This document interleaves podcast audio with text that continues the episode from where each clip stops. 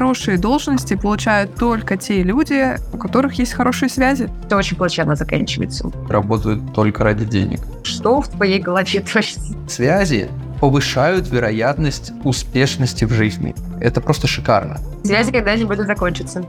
Привет! Это подкаст «Карьера без багов». Здесь мы говорим с менеджерами и IT-специалистами о волнующих нас карьерных и жизненных темах. Обмениваемся опытом, мемами и просто живем. Меня зовут Лена. Я помогаю специалистам и руководителям увидеть смысл в своей карьере, наладить работу команды, получить повышение и долгожданный офер.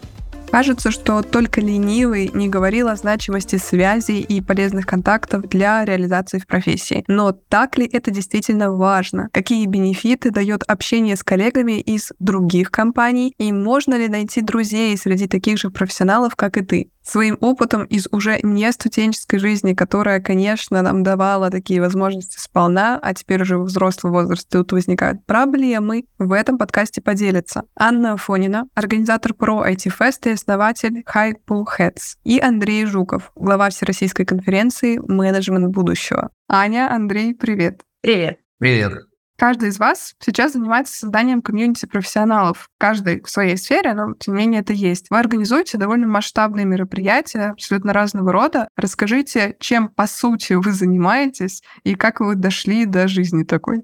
Я уже более 12 лет работаю в HR, и это никуда не девается. И у меня такая специфика — это айтишники. И здесь очень важно понимать, что я работаю с сеньорами, с топами. И мы все равно с ними со временем начинаем дружить. Да? Там одно дело, когда ты внутренний рекрутер, и да, там, подошел на вакансию, мы с тобой дружим, не подошел, мы с тобой не дружим. Когда ты во внешнем рекрутерском агентстве, ты постоянно общаешься с людьми. И где-то еще лет пять назад я начала участвовать в конференциях сначала как волонтер, Перед этим я ходила, естественно, на конференции и прока... удивилась, как я прокачалась, например, продуктовой составляющей, как я прокачалась, да, там, с точки зрения знания языков разработки, а техническому рекрутеру это очень важно. Как, ну, в принципе, посещая конференцию, я прохожусь по верхам, потому что мне нужно то, что поддерживает диалог по мнению лидеров в этой индустрии. И сначала начинала с истории волонтерства, где на регистрации мы работали, потом я уже взяла под организацию IT Global Meetup, как раз один из последних, который был в 2019 году. Мы собрали громадное количество людей, большое количество сообществ. И на этих масштабах я, наверное, как-то так и осталась, когда у тебя громадное количество одновременных потоков. На самом деле пойти даже конференции не часто бывает, когда 12 потоков одновременно, 6 потоков одновременно. А для меня этот уровень был вполне себе приемлемый уже, да, там, с учетом бэкграунда. И однажды ко мне подходят ребята, говорят, когда будет следующий IT Global Meetup? А я сижу, понимаю, что я больше не хочу делать чужим брендом. У меня есть свое видение, у меня есть, да, там, свое понимание. Плюс ко всему, я хотела бы делать конференцию конференцию именно для себя. И я сеньор, и я общаюсь с сеньорами, тех, кого 5 лет и больше в индустрии. Я понимала, что нам не интересно уже слушать доклады. Мало того, когда мы ходим на доклады, мы сидим такие, угу, окей, вот это бы я решил бы вот так, вот это бы я бы сделал вот так. А сейчас бы я бы сказал бы ему одно слово, и вообще весь доклад бы повернулся совершенно по-другому. И мы понимали, что пора делать интерактивы, пора взаим- делать взаимодействие спикеров с участниками. И здесь самое важное, чтобы как раз все сеньоры, менеджмент получали какую-то пользу для себя. И вот этим летом мы провели первый про IT-фест, а, собрали 800 человек. Мне кажется, для конференции, которая проводится первый раз под новым брендом, да, это вообще вау. Сейчас мы проводим большое количество метапов с учетом фидбэка от публики. Например, мы поняли, что в первую очередь, ну, понятное дело, мы это запустили для первого раза еще хотя бы немножко докладов, доклады набрали самые низкие баллы, поэтому мы все поменяли и оставили только интерактивы. Поняли, что публика понимает наш вайп, все согласны, и больше не будет докладов. И в течение года мы, сколько у нас получается, 3-4 метапа в месяц идет, проводим все уровни, и зимой делаем новый фест. Там мы выбрали немножко другую тематику. Если раньше мы ходили в экспертизу, которая, да, там узко направлена, теперь мы берем бизнес-юниты, где объединяем коллег с соседних индустрий, да. Например, там есть дизайнеры, есть фронтенд-разработчики, а есть продукты, есть маркетологи, еще важный момент. И здорово, если они все подумают над таким словом, как vision самого продукта, и так они будут больше регулировать конфликты, которые находятся на стыке между отделами. Если, например, мы говорим про C-level, вот у нас сейчас тоже будет в ближайшее время C-level этап, мы объединяем все C-level, то есть и SEO, CIO, и CEO, и налаживаем коммуникацию именно между отделами. А если говорить про то, как я докатилась до жизни такой, да, все очень просто. Просто не могу этого не делать, потому что никто другой этого не делает. Сряда, когда ты делаешь сам для себя. То, что ты сам хочешь запустить, то, что тебе самому будет приносить пользу и интерес. Спасибо, Андрей. На самом деле занимаюсь э, достаточно большим объемом задач одновременно. И что интересно, они казались мне совершенно не связанными изначально, но в итоге все срослись воедино. Я одновременно и аспирант, и работаю финансовым аналитиком в Восточном центре государственного планирования. Мы занимаемся финансовыми моделями для проектов на востоке страны. Один из самых ярких, наверное, будет для всех известным э, Северный морской путь. И самое актуальное, то, что касается вот как раз дискуссии нашей сегодняшней, это то, что я являюсь председателем Всероссийской э, студенческой конференции – менеджмент будущего, которая проходит ежегодно на базе Санкт-Петербургского государственного университета в Петергофе, Михайловской даче. Я организовывал различные мероприятия еще год, два, три назад, после чего нашел работу, интересную для себя по специальности, она касается финансов, и решил сфокусироваться на ней. Но поскольку образование у меня менеджмент, и в целом меня все время подталкивали на то, что нужно быть лидером, нужно не забывать про менеджмент, про свое изначальное предназначение, я очень э, с большим энтузиазмом хватился за возможность быть главой конференции, организовать ее, тем более, что это всероссийская конференция, это масштабное мероприятие, и начал совмещать э, эту деятельность с работой. Что интересно, конференция включала себя много тематик, проходила в три дня. Первый день был посвящен стратегическому развитию страны, второй день бизнесу в стране, и третий день уже конкретным софт-скиллам а, ребят, кто что может приобрести на конференции, в целом чему стоит учиться. Было интересно прорубать вот эту дорогу, вот этот путь, вот это окно в новый мир, показывать ребятам, что мир меняется, он не стоит на месте, но при этом в нем есть возможности, их не меньше, чем было раньше. Как я дошел до жизни такой, вы знаете, просто, мне кажется, не упускаю возможностей, которые предоставляет жизнь, и следую своим интересам. Мне интересно развиваться в финансах и в организации, в менеджменте. Поэтому, когда такие возможности появляются, я их использую и совмещаю. Как вы сами считаете, что действительно самое ценное для участников, для вашей целевой аудитории? Почему они возвращаются из года в год? Почему они ценят именно эти конференции и вообще тратят на них время? Ну, у меня в первую очередь это тематика комьюнити, и если ты правильно делаешь конференцию, у тебя должен появиться такой определенный костяк, да, там людей, которые взаимодействуют друг с другом плотно в течение долгого времени и после конференции. И в первую очередь это тематика как раз-таки комьюнити, да, там с учетом большого количества сообществ, которые мы там устраивали, могу сказать, что это, наверное, самое важное и самое прикольное, когда они продолжают встречаться и даже без тебя. Когда они ходят, да, там, начиная от того, чтобы сходить в бар, заканчивая, как у нас появилось после летнего феста сообщество архитекторов, потому что для них никто ничего не проводит. И они такие, что, где нам вообще ходить, что нам вообще делать, ну, как бы для высокоуровневых людей войти. Никто не берет эту нишу. Они начали сами собираться, такой, о, самоорганизовывающиеся вещи. Это прекрасно. А вторая часть, это, наверное, больше про апгрейд знаний и быть в тренде. Это вот вторая вещь, которая очень важна, потому что ты общаешься с сотрудниками из крупных компаний, либо с ребятами, у которых довольно-таки хороший опыт и много скепсиса на многие вещи, ты хотя бы понимаешь, что хайп, что не хайп, куда идти, что твое, что не твое. Это такие ориентиры в мире и карьеры, и технологии, которые ты используешь, и инструментов, и коммуникации, и soft всего абсолютно. То есть такая тематика про общие ориентиры. Но и такая уже отдельная часть, это как раз тематика развития личного бренда, особенно когда человек выступает, да, это прям сразу же много бонусов, потому что тебя и узнают, а, к тебе приходят с лучшим предложением, тебя зовут на следующей конференции уже бесплатно, всякие такие различные нюансы, плюшки. И, понятное дело, это влияет и на работу. И в целом и аудитория, которая не выступает, те же самые цели получает, да, только в чуть меньшем размере, чем обычный спикер. Спасибо, Аня, Андрей. Как у тебя? Какое мнение на этот счет? Я поддержу Аню целиком и полностью, по крайней мере, по первому пункту. Потому что комьюнити, создание вот этого сообщества ребят, которые ежегодно присоединяются к конференциям, к мероприятиям, а потом уже лет через 5-10 организовывается большой круг людей, у которых есть, например, общий чат или контакты друг друга, это просто шикарно. То есть вот у нас, например, конференция организовывается сколько уже? Это, это был одиннадцатый год, 11 конференция.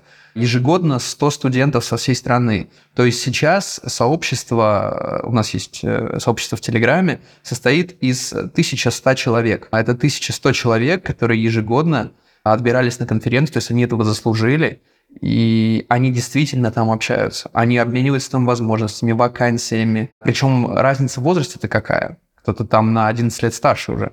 Кто-то может предложить работу, кто-то может ее классно Я выполнить. Думаю, старички у вас приходят. У нас приходят, да, у нас э, организовывается после конференции ежегодно гала-ужин, и в этом году пришло около там, 10 человек прошлогодних. Вот, и пришли даже основатели конференции. И получается, это ребята от 18 лет и до 35, примерно так. Это очень классно.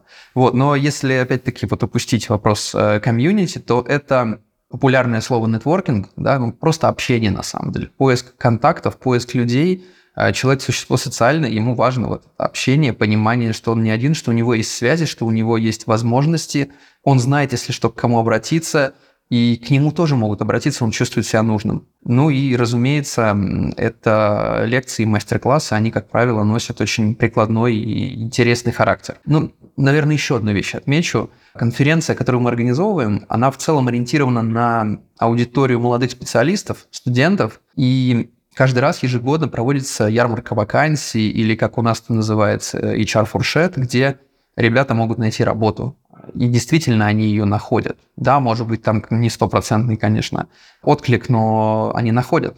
И это очень ценно, и, как правило, посещаемость таких мероприятий в рамках конференции очень высокая. Ну вот на этой ноте про поиск работы я предлагаю перейти к той самой части со стереотипами. Я подготовила для вас несколько тезисов, которые э, просто кишат, которые кишит тему нетворкинга. Я вам буду зачитывать эти предложения и попрошу вас согласиться с этим тезисом или не согласиться и аргументировать, почему вы так считаете, как это было связано с вашим опытом, возможно, с опытом участников вашей конференции. В общем, хочется развеять мифы и сказать, что вот это есть, а этого на самом деле нет. Давайте начнем. Первое. Хорошие должности получают получают только те люди, у которых есть хорошие связи. Я здесь точно не согласна, это звучит установка, легче получают, да, эту работу, но есть нюанс, что, понятное дело, ты можешь на кантри найти, а если у тебя достаточно опыта, экспертиза, в первую очередь смотрят на это, получить хорошую работу. И это не обязательно, да, там вот это какая-то даже установка, когда там реально можно было быть только дочкой кого-то, чтобы устроиться в какую-то компанию, но мне кажется, это все равно касалось тех людей, у которых не было опыта вообще, да, то есть какие-то начальные, джуниорские, как мы называем, айтишки, эти позиции. Когда у тебя уже есть опыт, это становится не так важно. Понятное дело, что легче, и есть еще такая важная вещь, как референс-чек, например, особенно на какие-то высокие должности, когда у знакомых спрашивают про тебя. Если между вами мало знакомых, то этим референсам не очень хорошо доверяют. Но и это тоже не сильно влияет на этап подбора. То есть если про тебя нулевая информация, к тебе будет больше просто присматриваться на испытательный срок. Но это, скорее всего, не будет фактором для того, чтобы тебе отказали. Оно, понятное дело, когда тебя знают, когда да, там есть общие знакомые и внутри компании, или там на, на других местах твоих работы есть коллеги, с которыми они раньше сталкивались, да, конечно, если тебе хорошие рекомендации, это здорово. С другой стороны, если у плохая репутация, то, к сожалению, это даже работает не плюс, а минус. Я дополню, я в целом согласен с Аней, опять-таки. Я думаю так, что на самом деле эта жизнь, она многогранно непредсказуемая. У меня есть много знакомых, которые ну вот прям тихони, которые ни с кем не общаются практически, но у них шикарная работа, шикарная жизнь, все у них замечательно. А есть ребята очень общительные, которые ищут себя и до сих пор не нашли. Э, ситуации разные бывают. Но глобально вот это общение и связи, в хорошем смысле, там, без какого-то кумовства, да, они повышают вероятность успешности в жизни. И я исхожу из того принципа, что если что-то повышает вероятность на удачу, то почему бы этим не заниматься, в это не инвестировать свое время? Кстати, есть еще обратная сторона этого вопроса. Например, через кумовство, когда устраиваются на работу, потом им будет сложнее устраиваться на работу после этого. Да. Потому что эту проблему они раньше не решили, не решали, да. Связи когда-нибудь закончатся. Получается, нужно создавать определенный круг, чтобы связи никогда не заканчивались, они вели тебя туда, куда ты хочешь. Все равно когда-нибудь закончатся, в зависимости от того, какая у тебя мотивация. У меня недавно вот реально был кейс карьерного сильный человек, у которого никогда не было резюме, и он просто хватается за голову, зарезает, это же надо что-то писать. Да. Это же кошмар, это ж, это ж неуважение ко мне. Ты понимаешь, что такое, что в твоей голове творится? Да-да-да, очень тебя понимаю. А давайте к следующему тогда. Нельзя заводить друзей на работе, все общаются только ради выгоды выгоды? Ну, это тоже такой, я бы даже сказала, психологу надо с такой установкой, потому что все люди, на самом деле, большое количество компаний развивают такую тематику, как, как корпоративная культура, где да, там подбираются люди, которые похожи друг другу, приблизительно одинакового возраста, потому что некоторые люди женятся на работе, мы не забываем про это, не говоря уже про то, что заводит э, дружбу. И с учетом того, что проводишь там очень много времени, если так будешь относиться к людям, отстой. По факту ты будешь свое время тратить из разряда недоверия к миру, к окружающим и жить в одиночестве. Но мне кажется, с такой установкой живут люди, которые либо наслушались курсов про руководителей из разряда не дружат со своими сотрудниками, а эмоциональный интеллект, он очень важен на самом деле, и даже для руководителя, либо те, которые, да, там, обычные сотрудники, но не доверяют миру. И обычно это все очень плачевно заканчивается от таких установок. Если размышлять глобально, то даже самый близкий друг, у него ведь есть какая-то выгода от общения с тобой. Если бы не было никакого интереса в тебе, он бы, наверное, с тобой не общался. Просто мы это воспринимаем нормально, мы к этому привыкли. Но по факту все от всех получают какую-то выгоду. Но вопрос, как к этому относиться, напоминать ли себе об этом каждый день и убиваться ли по этому поводу, или самому искать выгоду от общения, улыбаться, радоваться и жить своей жизнью. Вопрос такой, а в вашей личной биографии за вашу карьеру случалась ли ситуация, когда вы в своей команде, например, как руководитель или просто как член команды, и вот ваш там, коллега, вы видите, что этот человек действительно все делает только потому, что ну, ради конкретной там, финансовой выгоды или иной выгоды. То есть он не вкладывается в идею, ему вот суть деятельности вообще не близка, но при этом он делает для того, чтобы нечто получить. Как вы с этим работали? Ну, я бы не сказала, что там прям настолько была денежная мотивация. У меня, во-первых, да, когда ты занимаешься отбором, печально всего таких людей. Но на некоторых ролях это было не настолько важно, но было важно, чтобы ему нравились задачи. Это вот важно. Он может быть не очень вовлеченный в идею, в какие-то там истории про продукт, э, про команду. Это может быть, если тебе нужен, например, человек, который максимально самостоятельный и работает удаленно, без команды, и у него никакое, да, там, взаимодействие с другими людьми, и ему важно, да, там, заработать деньги, но ему нравится то, что он делает. Важный момент, очень важный момент для меня, да, там, как работодателя. Все прекрасно становится. Вот так, чтобы просто ради денег, э, нет, такого ни разу не было, и прям, да, мотивацию — это первое, что ты прощупываешь. Даже наоборот, у меня бывают люди, которые выгорают, вот это вот, наверное, важный момент, когда люди немножко подгорают, естественно, не можешь, да, там, хотя ты не перегружал их, они не работали 24 на 7, но они подгорели, и теперь их интересуют только деньги. Вот такое, да, случалось но прям с ними проговариваешь, зачем тебе здесь дальше да, там продолжать работать, и э, ну, ситуации с увольнениями, они могут быть, да. Спасибо большое, Андрей. Я, наверное, не встречал людей, которые работают только ради денег. Может быть, еще встречу их на своем пути, пока таких не было. Но с другой стороны, вот сколько помню коллег, э, друзей, э, если человек работал с огромной мотивацией над каким-то проектом или ему очень нравилась компания – но какой-то даже короткий период были проблемы, не знаю, с финансированием а, или ощущение того, что ему не доплачивают. Какой бы ни был интересный проект, практически любой человек очень быстро размышлял о том, чтобы найти себе другую работу. Наверное, сейчас людям важно осознание того, что они оценены, оценены по уровню рынка, но даже при этом условии люди готовы ждать, люди работают за идею, очень многие, и вот так человека, который работал бы только за деньги, я, наверное, не видел.